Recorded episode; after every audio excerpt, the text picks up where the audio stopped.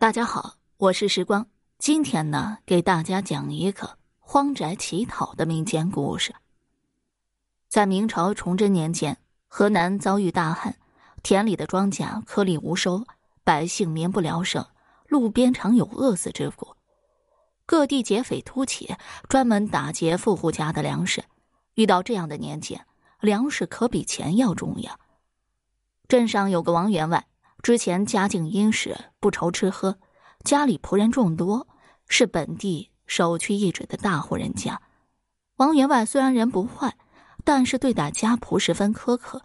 如今遭遇灾年，仆人们联手起义，将他家中的粮食和财产洗劫一空，如今落了个一无所有。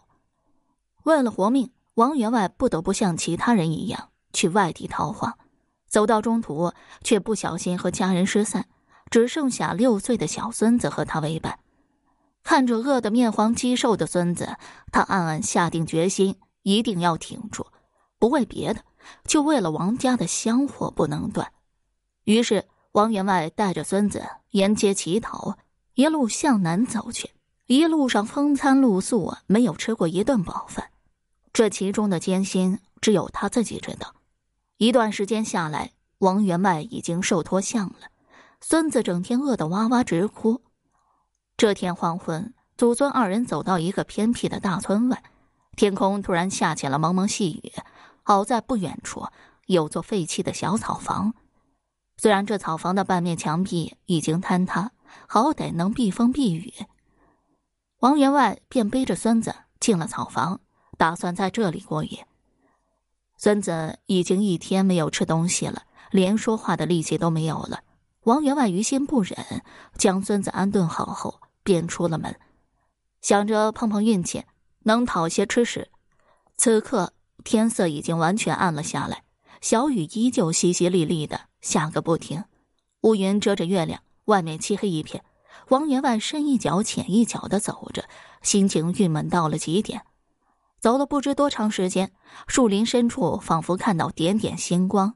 王员外心中一喜，径直向那里走去。穿过一片昏暗的小树林，果然有一座气派的大宅子。只见这宅子灯火通明，里边传来阵阵嘈杂的说话声，仿佛有人在喝酒。王员外轻声叩响院门，片刻之后，有个穿着华丽的老翁开了门。老翁见了他，感到有些意外。此刻院子里有人问道：“来人是何人啊？”老翁回答道：“啊，是个乞丐。”听到“乞丐”这两个字，王员外心里非常不是滋味。但是如今瞧瞧自己破衣烂衫、蓬头垢面的样子，不是乞丐又是什么呢？王员外看着院中摆着一桌酒席，酒桌前坐着四五个人，酒席十分丰盛，鸡鸭鱼肉样样齐全。王员外已经好长时间。没有见过肉了，连肉是什么味道都快要忘了。他情不自禁的咽咽口水，陪着笑脸说道：“老哥啊，施舍口吃的吧。”老翁皱了皱眉头说道：“这里没有什么你吃的，你快走吧。”王员外扑通一声跪了下来，说道：“行行好吧，我孙子快饿死了，好歹给点残羹剩饭，我给您磕头了。”老翁一把把他扶起来，指着院子里的那桌食物说道：“这些东西啊，你们享受不了。老乞丐，你还是走吧，不要再啰里啰嗦的了。”王员外见这老翁趾高气昂，一口一个乞丐的叫着，以为他在嘲笑自己没有见过这些山珍海味，立刻怒火中烧，一把推开了老翁，说道：“这样的食物，老子以前每天都吃。”如今老子落魄了，竟然被你这老儿羞辱！看你这把年纪，离死不远了吧？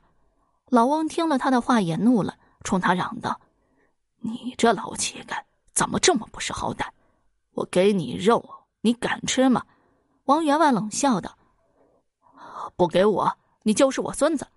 老翁听了这话，转身走进院子，只见他从盘子里扯下一根鸡腿。然后气呼呼的走到王员外跟前，说道：“吃出个好歹来，别怨我。”王员外不客气：“拿了鸡腿，转身就走。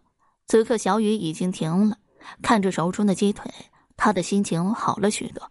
这次可以让孙子解解馋了。王员外兴冲冲的走回草房，正要喊孙子的时候，却发现有个老道士在那里。原来老道士也是进来避雨的。雨停后，王员外的孙子一直哭闹，他便留下来陪他等王员外。王员外向老道士点了点头，以示感谢。然后从背后拿出那只大鸡腿，递到了孙子面前。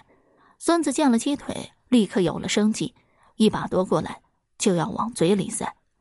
说时迟，那时快，而只见老道士快步向前，一把打掉孙子手中的鸡腿，急切的说道：“不能吃，这是阴食，吃了会死人的。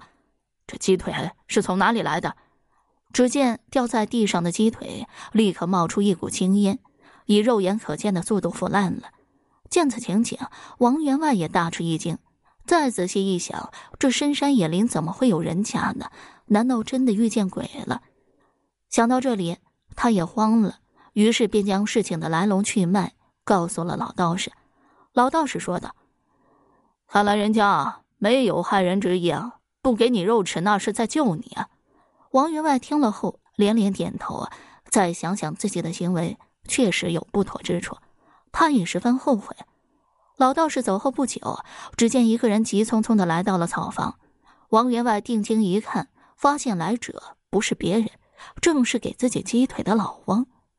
老翁看来怒气已经消了，见了王员外，拱手说道：“大兄弟啊，我刚才说话不好听，实在对不起，还请你见谅。那鸡腿真的不能吃，你还是还给我吧。”王员外听了非常感动，知道老翁来救他们的。他知道老翁不是凡人，但没有感到一丝害怕。他指了指地上已经腐烂的鸡腿，老翁似乎明白了什么，与他相视一笑，摆了摆手离开了。第二天离开的时候，王员外又特意去那座宅子那里查看，不出所料，宅子已经不见了，眼前只有一座高大的坟墓，坟墓面前还残留一些。祭祀时留下的痕迹。好了，这个民间故事我就讲完了。如果你还对其他民间故事感兴趣的话，点个关注，来个赞，我接下来还会为你讲更多、更加精彩的民间故事。